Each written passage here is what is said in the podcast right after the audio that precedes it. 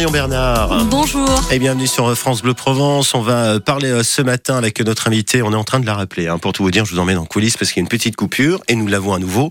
Derrière chaque victime de règlement de compte à Marseille, Marion, on le sait, on le dit souvent sur cette antenne, il y a des familles. Hein.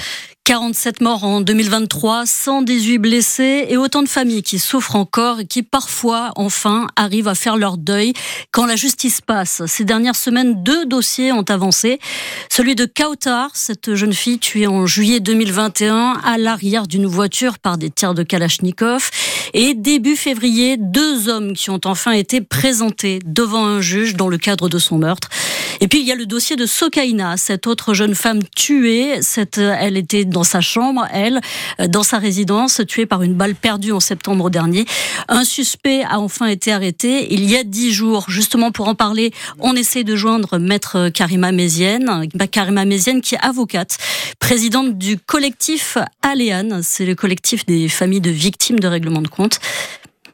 Est-ce qu'on a maître Karima On va l'appeler par téléphone, c'est pas grave, voilà, c'est le direct et on l'a au téléphone puisqu'on a une, parfois des petits soucis de communication avec des applis en particulier et notre invité est là ce matin, Marion. Effectivement, euh, donc maître Karima Mézienne, bonjour. Bonjour. Donc, je le disais, vous êtes avocate et présidente de ce collectif des familles de victimes de règlement de compte. Euh, est-ce qu'il y a du soulagement quand on a ces preuves, ces arrestations, quand les enquêtes avancent?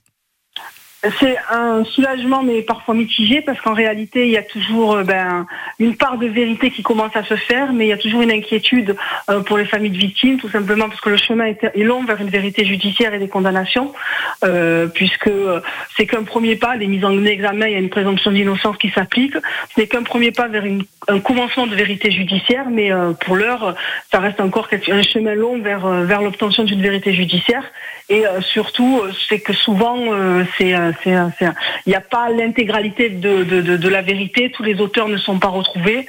Euh, donc, euh, mais en tout cas, c'est certain qu'il y a un commencement de soulagement et, et parfois aussi euh, un peu de, dépit parce que quand on sait que souvent les auteurs impliqués dans ce type d'assassinat sont de jeunes mineurs, c'est, aussi effroyable pour, pour les, victimes de, de s'entendre dire que, que, que les mises en cause peuvent être si jeunes aussi. Alors dans votre cas, votre frère Zahir a été tué en 2016. Personne n'a encore été, mis en examen. Après tout ce temps, du coup, les policiers, les magistrats changent. Est-ce que c'est mission impossible de faire de la justice dans ces affaires sur le long cours? Non, je pense qu'on a une police judiciaire de qualité qui sait faire son travail et qui le fait bien. On le voit avec les dernières élucidations qu'on a qu'on a pu obtenir euh, récemment. Euh, c'est un, ça donne une lueur d'espoir pour, pour, les familles du, de notre collectif.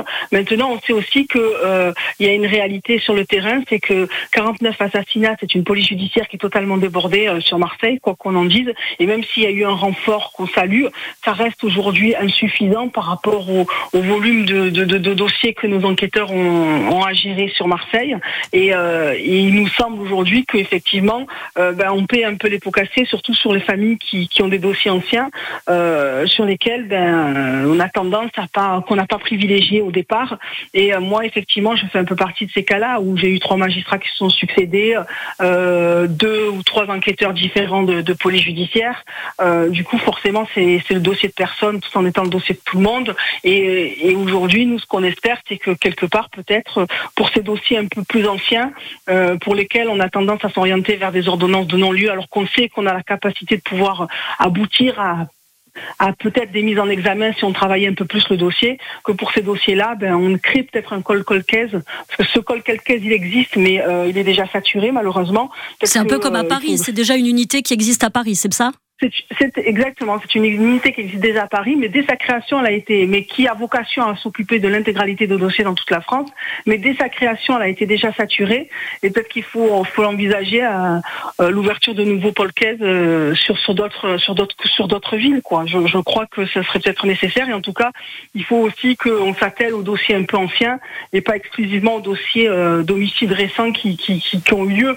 Donc nous, c'est le combat aussi pour les familles. On pense à ces familles qui ont eu des ordonnances de non-lieu pour lesquelles, à l'heure actuelle, elles n'ont pas de réponse pénale et qui ont toujours cet espoir de voir peut-être un jour le dossier de leurs proches élucidé malgré tout. Merci beaucoup, maître Karima Mézienne. Donc, vous êtes avocate et présidente du collectif des familles de victimes de règlement de compte Aléane. Invité du 6-9 France Bleu Provence et interview que vous retrouvez, que vous partagez sur l'appli ici par France Bleu et France 3, il est 7h25.